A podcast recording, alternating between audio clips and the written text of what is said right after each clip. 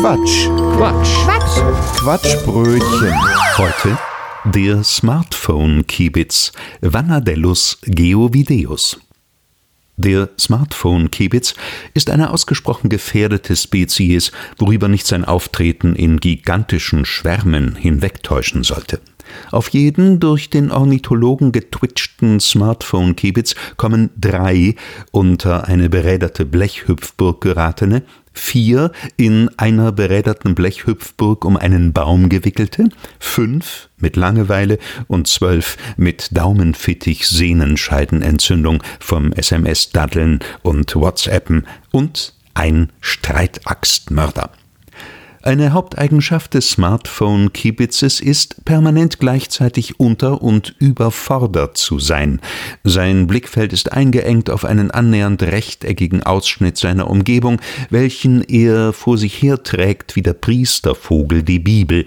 Und ähnlich wie der Priestervogel die Bibel permanent am Lesen ist, wenn er sie durch die Gegend trägt, äh, Moment, Regieanweisung.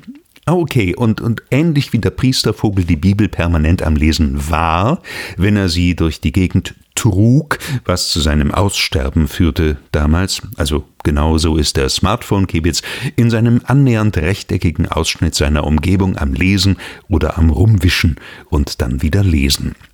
Und nur ganz selten liest der Smartphone-Kiebitz da die Geschichte von dem ausgestorbenen Priestervogel und guckt dann ziemlich erschrocken in die Gegend, weil es in irgendeiner seiner einsamen Gehirnzellen pling ein Gedanke gemacht hat.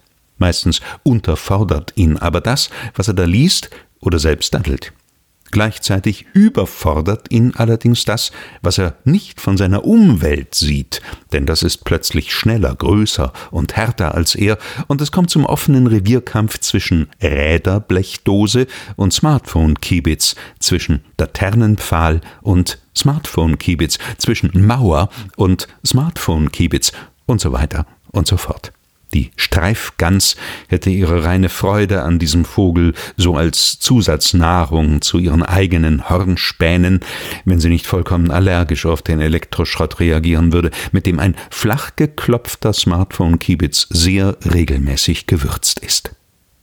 Mitleidige Städtebauer versuchen das Schicksal dieses Vogels etwas zu erleichtern, indem sie an besonders gefährlichen Wildwechseln zu unkonventionellen Markierungen wie Bompeln greifen, welche der Blickrichtung und damit dem Aufmerksamkeitsfenster des Smartphone-Kiebitzes quasi untergeschoben werden Außerdem designen sie interaktive Laternenpfähle, welche einen GPS-Umleitungsbefehl auf das Rechteck schicken, welches sich nähert, und machen zunehmend Outdoor von einer alten Kulturtechnik Gebrauch, die entwickelt wurde für den Indoor-Umgang mit vollkommen Bekloppten, der Gummiwand.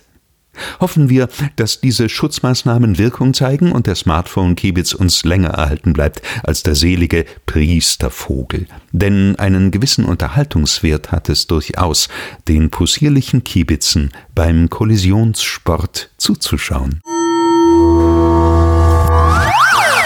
Das war ein Beitrag vom Quatsch. Quatsch. Quatsch. Quatschbrötchen. Was ihr gerade gehört habt, war nur ein Ausschnitt vom Quatschbrötchen. Wir produzieren jeden Monat eine ganze Stunde unseres Comedy- und Satire-Podcasts. Ganze Folgen gibt's im Internet unter quatschbrötchen.de und in fast allen Podcast-Portalen. Außerdem, das Quatschbrötchen lebt von Spenden, von euch. Wenn ihr möchtet, dass wir immer so weitermachen können, quatschbrötchen.de slash spenden. Vielen Dank.